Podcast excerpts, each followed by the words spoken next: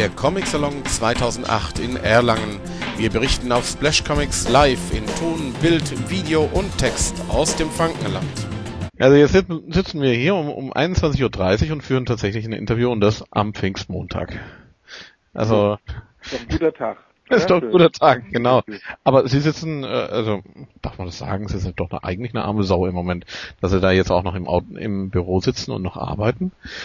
Nee, ich bin ja nicht alleine. Ne? Wir sind im Augenblick sind wir schon rund 20 Leute, die hier arbeiten. Dann ist ein armer Saustall.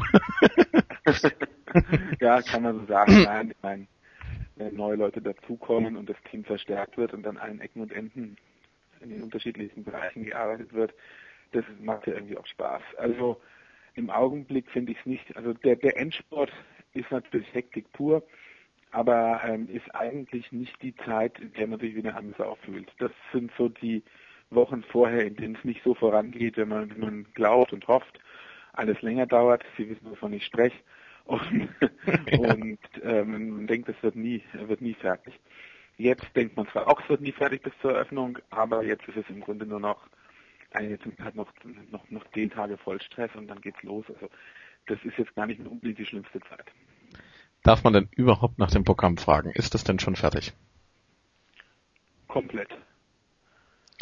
Das, Pro das Programm, das Programm steht. Das wäre ja schlimm, wenn es nicht so wäre. Das haben wir jetzt endlich. Äh, und dass sie es noch nicht entdeckt haben, liegt daran, dass wir es noch, dass wir es noch nicht geschafft haben, es jetzt ins Internet einzupflegen, wird aber in den nächsten Tagen passieren. Aber hm, irgendwie heute früh, ob ich weiß, geht die Comic-Szene in Druck und da ist alles drin. Das ist, das ist schon mal gut zu wissen. Also das heißt, können, ich bekomme es jetzt auch wir nicht. Können über, wir können über das Programm sprechen, gerne. Gut, ich weiß selber ja noch nicht allzu viel, was im Programm stattfindet, außer vielleicht meinem eigenen Termin. Der ähm, ist es denn noch am Freitag der drei, um 13 Uhr? Ja, ja, da haben wir nichts geändert. Da haben wir nichts geändert, okay. Und ich weiß dann auch, dass am Sonntag noch ein Termin ist, an dem dann mein Kollege, der Henning Kockerbeck, teilnimmt als Experte. Und ähm, mehr weiß ich fast nicht über das Programm. Von daher ist es ein bisschen schwierig, noch dazu drüber zu reden. Ähm, ja, ähm, ich meine, wir können das auch so machen. Wir können auch, ähm, ich kann Ihnen auch äh, was zumelden und wir können noch ein paar Fragen dann zum Programm nachholen. Das kann man dann auf jeden Fall gerne noch machen. Auf jeden ja. Fall. Jetzt ist es ja so, dass äh, kurzfristig noch äh, eine Ausstellung hinzugekommen ist. Ähm, Martin Jürget meinte bei mir am Telefon, ja, die ist noch ausgetauscht worden. Äh, was ist da gewesen? Ach ja, man spricht ungern über Sachen, die nicht funktionieren. Ne? also ähm, sagen wir mal so, äh, als Manu Larsenet bemerkt hat, dass es doch so mal drei, vier Stunden dauert, um von der Umgebung von Lyon nach Erlangen zu kommen, hat ihn die Lust, hat, hat er die Lust verloren, äh, unserem schönen Festival einen Besuch abzustatten. Und das ging damit parallel, dass er dann auch keine Lust mehr hatte, Originale für uns rauszusuchen. Ja, und so müssen wir halt, die müssen wir uns halt leider Gottes, ich mag Manila Finney Comics sehr, sehr gerne, aber da müssen wir uns halt mal gucken, ob es in zwei Jahren klappt. Eigentlich sehr schade. Die, er macht sehr, sehr ja, schön. Ja, die, die jungen Stars des Nouvelle Bande Dessinée sind mit, mit, mit denen in Kontakt zu treten und handelseinig zu werden, ist weitaus komplizierter als mit den Stars von früher. Also mit Tardy und mit Uderzo ist es einfacher. Das ist eigentlich erstaunlich, denn also ich persönlich hätte jetzt wirklich gedacht, also der so deutlich schwieriger wäre als Larsenet. Ja, nee, also das ist, das ist ja durchaus so, dass wir in den letzten Jahren das ja ab und zu schon mal angedeutet haben, dass wir es, es uns nicht so ganz leicht tun mit dieser Generation. Äh, auch Johann Sfahr hatte uns ja schon mal zugesagt und hat uns dann kurzfristig wieder abgesagt zu kommen und eine Ausstellung mit uns zu machen. Das ist ein bisschen das Problem. Wenn Leute sagen, sie, der deutsche Markt ist ihnen nicht wichtig genug, dann muss man das akzeptieren. Ähm, oder sie haben keine Lust zu reisen, oder sie haben viel Arbeit, oder sie haben Familie, um die sie sich kümmern wollen. Das ist ja alles zu respektieren, um Gottes Willen. Ein bisschen schwierig wird es dann, wenn man Zusagen trifft oder Zusagen gibt und sie dann drei Wochen vor dem Festival wieder zurückzieht. Das ist das, was dann den Veranstalter ein wenig äh, die Zornesröte ins Gesicht treiben kann. Aber wie gesagt, ich will da jetzt nicht ich will nicht über Künstler schimpfen. Lesen okay, dann, dann gehen wir, dann gehen wir lieber in eine andere Richtung. Ähm, Aber ich kann auch was, ich kann es ja auch ins Positive drehen. Also, ich meine, das Liebe schaut weg von Linienhofen ist so wunderbare Kunst. Und ich bin auf der anderen Seite so froh, dass auf diese Art und Weise die, wir die Linienhofen Kleinausstellung, das ist Bestandteil der Ausstellung äh, Kopfkino in Dresden gewesen, eine schöne kleine Installation, dass wir das stattdessen machen können. Also es weiß Gott kein Verlust fürs Ausstellungsprogramm. Ähm, bei den ganzen Ausstellungen, und das sind ja doch wieder sehr, sehr viele, die äh, da präsentiert werden, was ist jetzt Ihr persönlicher Favorit?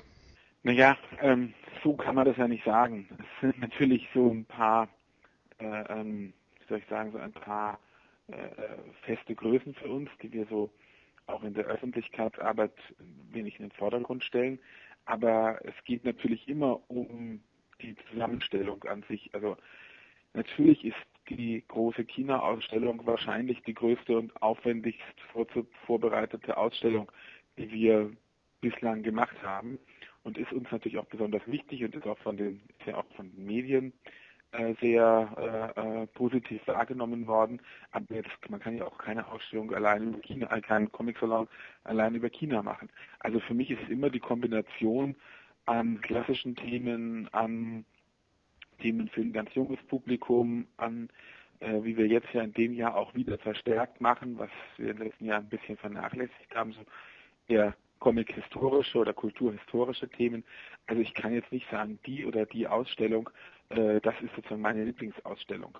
Also natürlich ist Dorgarten, die Dorgarten-Retrospektive eine wichtige große Ausstellung. Die Chinesen, Christoph Blain ist eine große, tolle Ausstellung, die hat ja Fumetto zusammengestellt.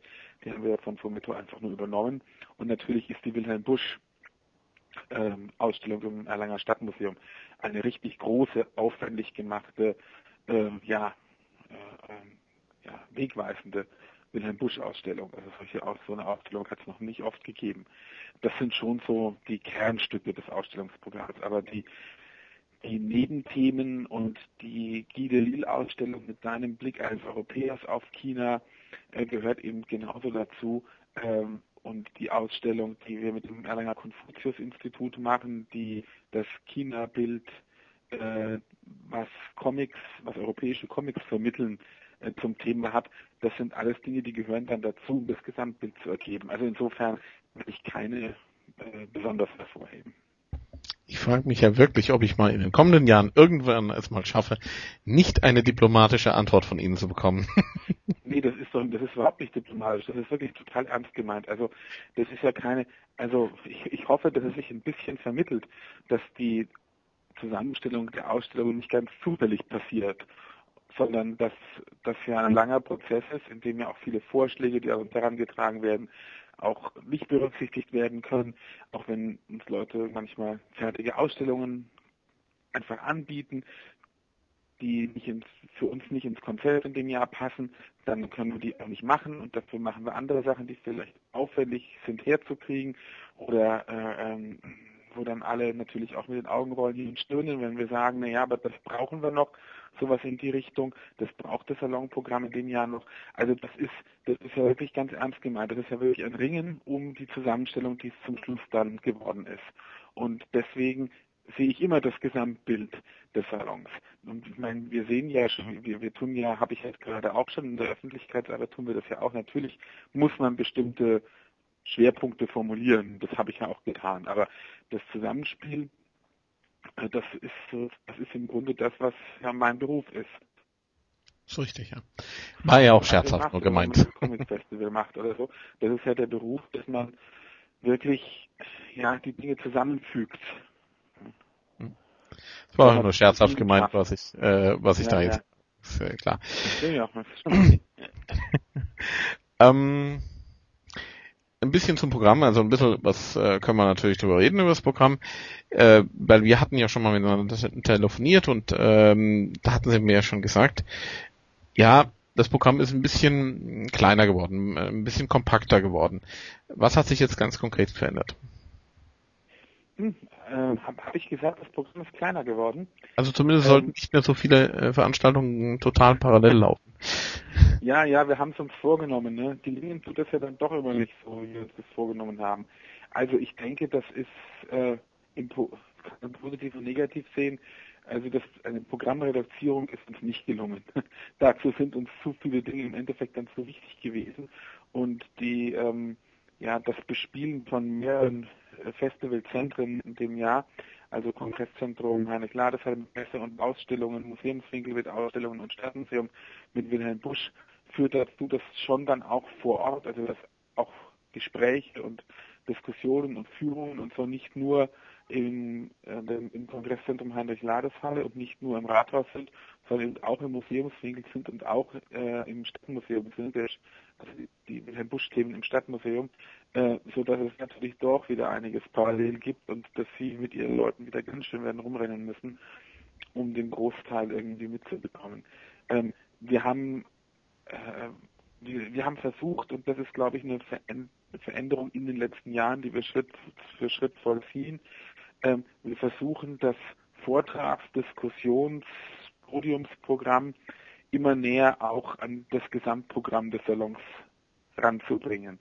Also wirklich ganz konkret die Gesprächsrunden und die Podien und die Vorträge ganz konkret auf das Ausstellungsprogramm auszurichten und auch auf die Themen, die die Verlage mitbringen. Also nicht nur nicht nur die Ausstellungen setzen ja die Themen des Salons, sondern es sind ja auch die Themen, die eben derzeit gerade auf dem Comicmarkt und in der Comic-Szene diskutiert werden. Und darauf versuchen wir, das Programm immer stärker zuzuspitzen. Das führt dazu, dass wir, dass der eine oder andere aus der Comic-Szene, der es gewöhnt ist, ähm, dass äh, bei uns äh, Vorschläge einzureichen, ähm, jetzt auch ein bisschen enttäuscht ist, dass wir nicht alle Vorschläge annehmen und untergebracht haben im Programm, weil wir sehr viel stärker selber auch versuchen, Akzente im Programm zu setzen. Also wenn wir eine Ausstellung mit, Chine mit chinesischen Comics machen, dann wollen wir natürlich etwas erfahren über die Geschichte der Bilderzählung in China. Haben wir einen Sinologen, der promoviert hat über die Geschichte der Comics in China eingeladen, hier zu sprechen. Wir wollen natürlich mit Vortrag und mit Gesprächsrunde über die aktuelle chinesische Comic-Szene und über das Leben und der, das, die, die Arbeit der Comiczeichner sprechen, die wir eingeladen haben. Da ist Paul Gravett, einer der Fachleute, die sich mit dem Comicland China in den letzten Wochen und Monaten beschäftigt haben, den wir dazu eingeladen haben, dieses Gespräch mit unseren Gästen zu moderieren. Und dann haben wir gesagt, wir müssen, wir können aber natürlich nicht vollkommen ignorieren, aus was für einem Land oder mit was für einem Land wir uns beschäftigen und dass es eben keine freiheitliche Gesellschaftsordnung ist, wie wir sie kennen.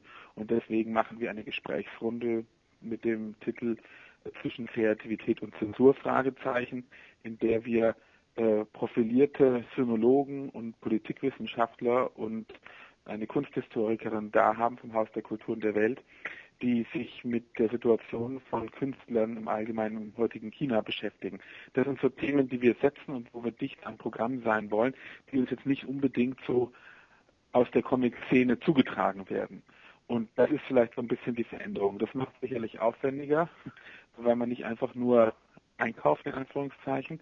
Ähm, aber äh, mir ist schon ein bisschen, manchmal sind mir schon die Themen äh, des Podiumsprogramms ein bisschen weit weg gewesen von den Themen des Salons früher. Das ist auf jeden Fall eine gute Idee. Aber ich rechne jetzt schon damit, dass dann Splash Comics in China äh, gesperrt wird, denn wenn wir dann was Kritisches über China bringen, oh, wow, wow. ja, bin ich ja mal gespannt. Da bin ich auch mal gespannt. ähm, ja, das ist im Übrigen auch etwas, was ich fragen wollte. Können wir denn überhaupt äh, kritische Themen in Interviews mit den Chinesen ansprechen? Ja oder nein? Natürlich müssen wir das. Also, also wir werden, ich hoffe, dass die, dass unsere Gäste selber wissen, was sie sagen und äh, wozu sie dann viel sagen schweigen. Also wir werden keinen unserer Gäste äh, auf das Podium über Kunstfreiheit in China setzen. Das ersparen wir ihnen. Da sprechen wir mit Leuten, die nicht danach nach China zurückfliegen und äh, dort weiterleben müssen. Ähm, auf der anderen Seite ähm, haben wir jetzt auch im Zuge unserer Vorbereitungen natürlich viele Kontakte gehabt und uns mit vielen äh, äh, Künstlern unterhalten, vor allem Paul Deroe und Jutta Harms, die für uns da unterwegs gewesen sind in China. Und natürlich hat man da auch über das Leben dort und über die politische Situation und so gesprochen. Äh, da schneiden Sie jetzt ein ganz großes Thema an, was ja ähm, auf der einen Seite jetzt weg ist von einem äh, netten Interview über Comics, auf der anderen Seite aber natürlich ganz stark trotzdem mit dem Salon mit den, und mit Comic und, und Comiczeichnen deren Leben zu tun hat. Also um da zwei Sätze auszuholen, äh, da muss man überhaupt erstmal, also wenn Sie da, äh, wenn man Gespräche führt, da muss man überhaupt erstmal zu einer Gesprächsebene finden. Ähm, weil äh, die Informationen, die wir über die politische Situation in China haben, sind natürlich gänzlich andere wie die Informationen, die die Chinesen von ihren Medien vermittelt bekommen. Und man wird erst merken, dass man am Anfang des eines Gesprächs merkt man erstmal, dass man oder man braucht eigentlich eine geraume Zeit, um sich erstmal irgendwie einzugrufen aufeinander und um zu verstehen, über was man spricht. Also die Tatsache, dass bei uns hier äh, äh, Tibet ein solches Thema ist zurzeit, war, muss man ja fast sagen, jetzt je näher die Olympischen Spiele rücken, umso äh, äh, äh konsequenter äh, ähm, beginnen jetzt unsere Medien auch Tibet wieder in den Hintergrund äh, zu schieben und jetzt wieder positiver über China zu berichten. Aber so äh, wie, wie, das bei uns hier stattgefunden hat, äh, äh so hat natürlich auch äh, haben natürlich auch die chinesischen Medien darüber berichtet, aber natürlich genau andersrum. Also sie haben darüber berichtet, dass aus unverständlichen Gründen weltweit und das auch nur, weil man vor China und der Wirtschaftsmacht Chinas und der Kreativität und der, der, der des Einflusses des großen äh, ähm, ähm, ähm, völlig unberechtigterweise äh, gegen China hetzen und die Tibetaner da zum Vorwand nehmen. Ähm, ich habe mich da lange mit, mit äh, einem Sinologen, mit dem wir hier uns beraten, in solchen Dingen drüber unterhalten. Und da ist schon, also da ist auf beiden Seiten natürlich was dran. Also auch die Mechanismen, die bei uns so greifen, dass man jahrelang äh, dass man Olympische Spiele nach China gibt und Tibet war kein Thema dass man äh, jahrelang Dollarzeichen in den Augen bekommen hat, wenn man das Wort, die Wirtschaftsleute, wenn sie das Wort China gehört haben, weil sie da Absatzmärkte gesehen haben, da haben Menschenrechte überhaupt keine Rolle gespielt. Da war der Platz des himmlischen Friedens lange vergessen. Ähm, jetzt plötzlich stellt sich heraus, hm, die Dollarzeichen kriegen die Chinesen in die Augen, wenn sie den Rest der Welt sehen und nicht, weil das wir sind inzwischen deren Absatzmärkte geworden und nicht andersrum. Und plötzlich ist wieder da die gelbe Gefahr und plötzlich äh, spielen wieder Menschen Rechtsverletzungen eine große Rolle in unserer Berichterstattung. Also das ist schon, das ist schon ein ganz kompliziertes Thema. Und das wird schon eine Gratwanderung für Sie sein, wenn Sie mit den Chinesen sprechen und für die Chinesen selbst natürlich auch. Hm. Das glaube ich ja auf jeden Fall. Ähm, nur mal auch mal da einen kurzen äh, persönlichen Statement. Was, wie finden Sie das? Sollte man äh, die Olympischen Spiele boykottieren, weil sie nun in China stattfinden und weil das in Tibet nun mal passiert ist, oder sollte man nicht? Nein, also ich glaube, also das ist ja jetzt, äh, ja, also schwierige Frage. Also ich, äh, ich weiß nicht, ob ich mir da ein Urteil dazu anmaßen kann. Ganz persönlich bin ich der Meinung, nein, man sollte die Olympischen Spiele nicht boykottieren. Halt, ich halte es für, ich halte es für eine äh, für eine äh, verlogene Diskussion, ehrlich gesagt. Dann hätte man die Olympischen Spiele nicht nach China geben dürfen. Es hat sich an der Menschenrechtssituation in Tibet nichts geändert in den letzten Jahren. Es ist da nichts schlimmer geworden. Und das, äh, äh, wenn ich jetzt höre, man hätte die Olympischen Spiele nach China vergeben in der Hoffnung, dadurch die Menschenrechte in China äh, den Menschenrechten ein größeres Gewicht zu geben, äh, dann halte ich das äh, ehrlich gesagt, wenn das wirklich so sein sollte, für außerordentlich naiv. Das hat also so noch nie funktioniert, dass man, dass man dadurch, dass die Weltöffentlichkeit äh, äh, verstärkt auf ein Land schaut, dass sich dann dort die Probleme von alleine lösen. Also äh, ich finde, ich muss ehrlich sagen, ich finde die, ich finde die Diskussion verlogen und ich finde sie auch hysterisch. Ich muss da eine Anekdote dazu erzählen, ähm, ohne hier mal einen äh, städtischen Kollegen zu nahe treten zu wollen, aber wie weit so Hysterie greift. Ähm, das ist ja ein, ein riesiges Land und äh, Tibet ist äh, von den äh, chinesischen Metropolen, mit denen wir uns jetzt gerade beschäftigen, weit entfernt. Äh, also unsere Gäste kommen aus äh, Hangzhou, Shanghai und Peking und da sind sie tausende Kilometer von irgendwelchen Unruhe, Unruheherden entfernt. Und als wir äh, Versuch, als wir unsere die die die Kunsttransporte, äh, die Originale versichern wollten, die Kunsttransporte bei unserer bei unserem Rechtsamt, bei unserer Versicherungsstelle gemeldet haben, um den Kunsttransport zu versichern, hat die dortige Sachbearbeiterin, als sie das Wort China gehört hat, gesagt, oh, das weiß ich aber nicht, ob man das zurzeit versichern kann. Also das ist schon eine, eine, da ist schon eine, eine Hysterie entstanden, die ich, die ich glaube, die glaube ich äh, vollkommen an der Sache vorbeigeht. Ich will das ja überhaupt nicht verharmlosen. Natürlich werden, natürlich ist das kein, kein demokratischer Staat und natürlich werden die Menschenrechte in dem Land mit Füßen getreten. Aber das ist, ähm, aber das, äh, deswegen kann man ja nicht äh, äh, den Kontakt zu so einem Land einstellen und die Auseinandersetzung mit so einem Land und die Menschen dort nicht respektieren und treffen wollen und sich mit denen beschäftigen. Also weil ich natürlich auch oft jetzt, hat in den letzten Wochen nachgelassen, aber so vor ein, zwei Monaten, als die Tibet-Diskussion äh, ähm, so ganz äh, ausgeprägt stattgefunden hat, bin ich auch auf die Frage, ja, wie macht ihr das jetzt? Und mit eurem China-Schwerpunkt findet der noch statt? Und da kann ich nur den Kopf drüber schütteln, weil was, was haben unsere Gäste, die wir einladen, mit der Tibet-Diskussion und den Menschenrechtsverletzungen in China zu tun? Natürlich überhaupt nichts. Was anderes wäre es jetzt, wenn wir äh, intensiv äh, bei der Ausstellung mit den chinesischen Kultus, Kultus, Kulturbehörden zusammengearbeitet hätten, wenn wir jetzt hier irgendwelche Delegationen mit ähm, Vertretern der chinesischen Regierung in Erlangen hätten und ähnliches. Aber das haben wir ja nicht. Wir sind ja ganz bewusst von Anfang an einen anderen Weg gegangen. Wir haben die Ausstellung so gemacht, wie wenn wir eine Ausstellung mit skandinavischen oder amerikanischen Zeichnern machen würden. Wir haben den Kontakt ganz direkt zu den Künstlern gesucht und äh, wir waren uns nicht sicher, ob das funktionieren würde, ob uns da irgendwie Steine in den Weg gelegt werden, ob die, die, die Künstler sich das trauen, ohne äh, dass das eingebettet ist in irgendein offizielles Programm, äh, zu uns zu kommen, ob sie vielleicht keine Ausreisegenehmigungen kriegen und so weiter. Aber das hat alles vollkommen problemlos funktioniert. Also man muss sagen, die größeren Schwierigkeiten haben eigentlich die deutschen Behörden gemacht. Also Schwierigkeiten auch nicht, aber der größere bürokratische Aufwand waren die Einreisegenehmigungen, nicht die Ausreisegenehmigungen. Also insofern ähm, hat das alles natürlich ist es spannend, das zu beobachten und darüber zu diskutieren, hat aber alles nur sehr indirekt mit dem zu tun, was wir machen. Auf jeden Fall ein interessanter Themenblock und ich denke, da werden wir in den nächsten Wochen, dann speziell, speziell natürlich in Erlangen, noch äh, die ein oder andere Diskussion darüber führen können. Ja, finde ich gut. Das auf jeden Fall. Hm, ja, kommen wir mal wieder zum Salonzeug. Wie viele Probleme hat es jetzt eigentlich bereitet, dass der Salon diesmal im Mai stattfindet, anstatt im Juni? Ja, also ähm, hat sicherlich nichts äh, zu unserer Entspannung beigetragen.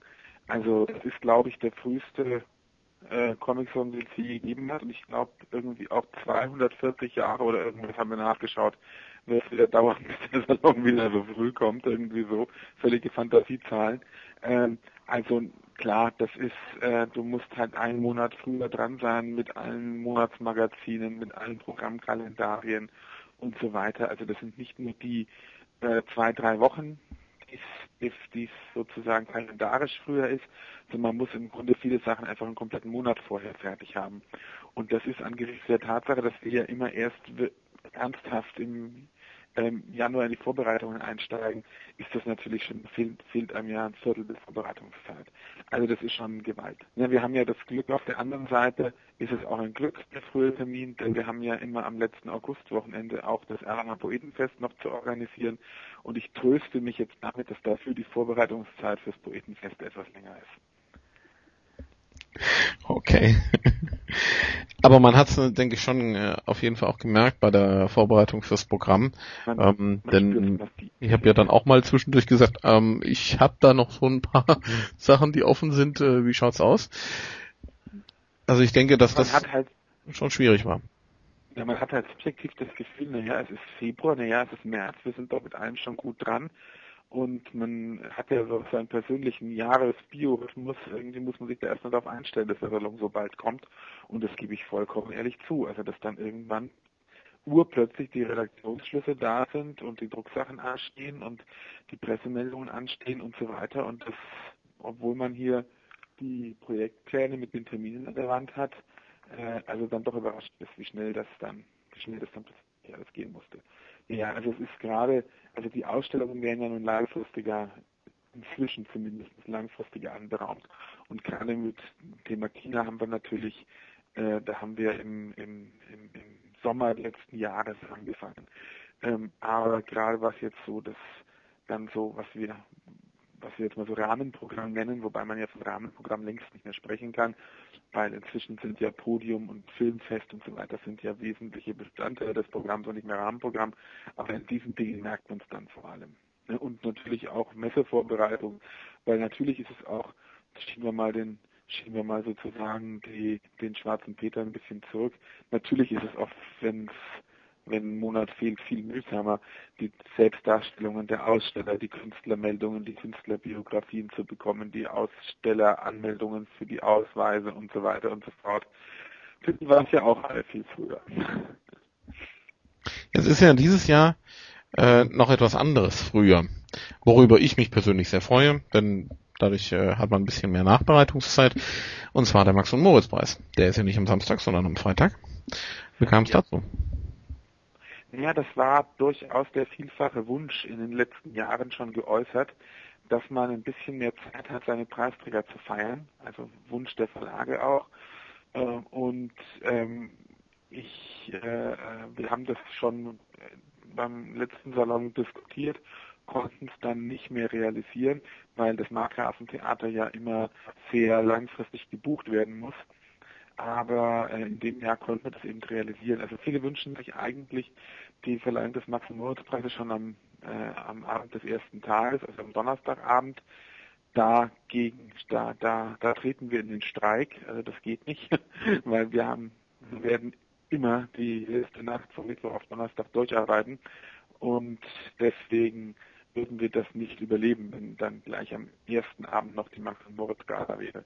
Aber auf den Freitag haben wir es jetzt deswegen vorgezogen, dass die Verlage die Möglichkeit haben, ihre Preisträger noch ein bisschen länger zu feiern in Erlangen. Ja, was hat sich sonst vielleicht noch geändert beim Max und Moritz Preis? Hat sich da noch irgendwas geändert? Ja, es gibt, äh, gibt die erfreuliche Entwicklung, dass ähm, Bulspress, der Stifter des Preises, ähm, die, das Preisgeld äh, für den besten deutschen Zeichner erhöht hat. Das waren ja bisher kaum aussprechbare und deswegen auch nicht offensiv kommunizierte äh, 3000 Euro. Das hat, hat ähm, Bulls Press jetzt auf 5000 Euro erhöht. Das ist damit, finde ich, ein Vorzeig, eine vorzeigbare Dotierung geworden.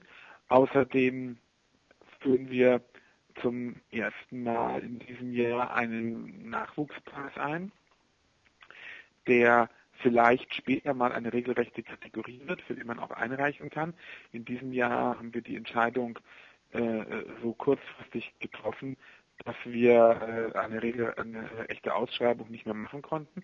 Ähm, und deswegen ist es in diesem Jahr ein Spezialpreis für eine studentische Comic-Publikation.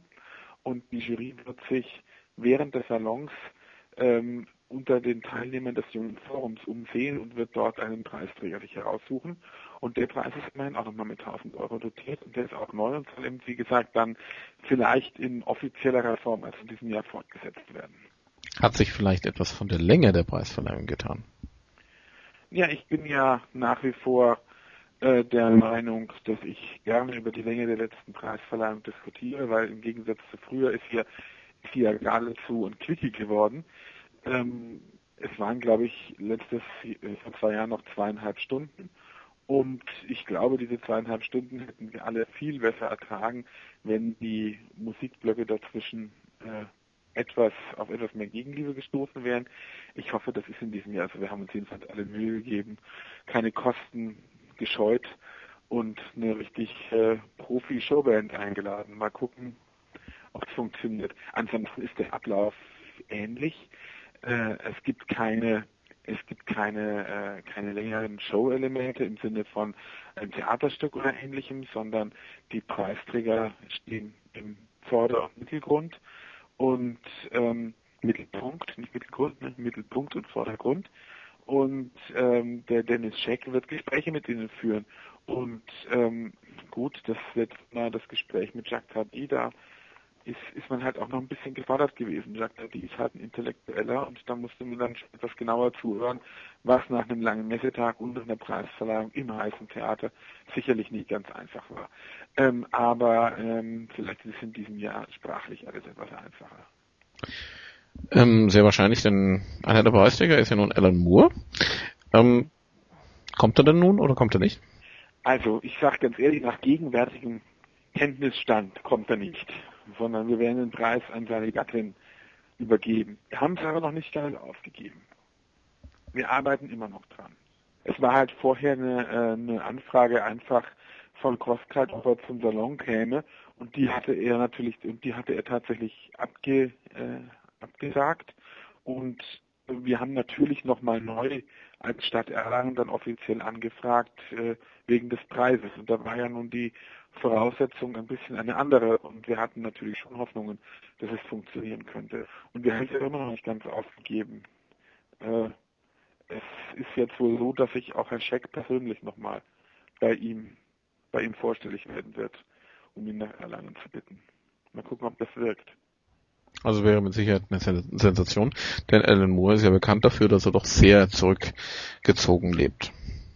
Ja, ja, leider können wir uns das nicht leisten, was die ARD mit Dennis Rupfresh macht. Ne? Normalerweise müssten wir ihn jetzt um die Welt schicken, damit er alle unsere Gäste besuchen fährt für drei Tagen, die nicht nach Erlangen kommen. Das wäre auch nochmal was, wenn wir das Budget hätten. Dann würden wir ihn um die Welt chatten lassen und mit dem Kamerateam und dann könnten wir uns wenigstens angucken, wie er die Sachen dann vor Ort überreicht. Müssen wir mal drüber nachdenken.